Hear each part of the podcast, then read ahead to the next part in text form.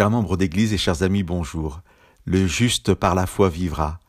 Nous avons parlé dans l'émission 143 de cette citation de l'Ancien Testament faite par Paul dans son épître aux Romains. Je vous disais qu'être juste venait d'un acte de foi dans le Christ. Nous devons avant tout croire dans ce que Jésus a fait pour nous, et nous sommes justes non pas par notre fidélité, mais bien plus par celle du Christ. J'aimerais, pour éclairer cette affirmation, vous lire le verset 19 du chapitre 5 de cette lettre aux Romains.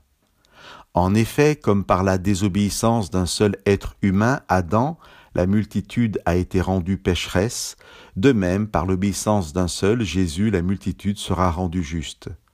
Qu'est-ce que Paul est en train de nous révéler et de nous faire comprendre?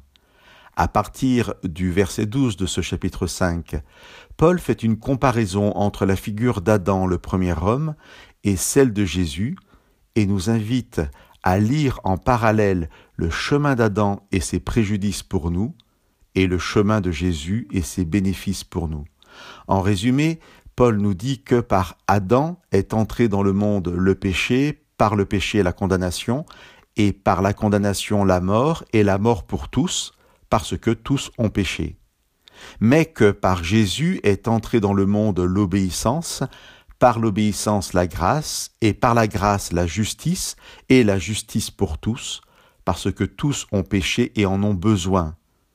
Je veux insister particulièrement sur cette notion de parallèle entre Adam et les conséquences pour nous de ses actes, et Jésus et les bénéfices pour nous de sa venue.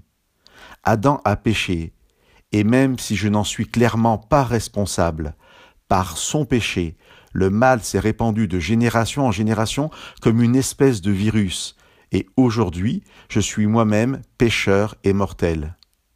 Jésus a obéi, et je n'y suis clairement pour rien, mais par son acte de justice, la grâce s'est répandue de génération en génération comme une espèce de vaccin universel, et aujourd'hui je suis moi-même juste et sauvé.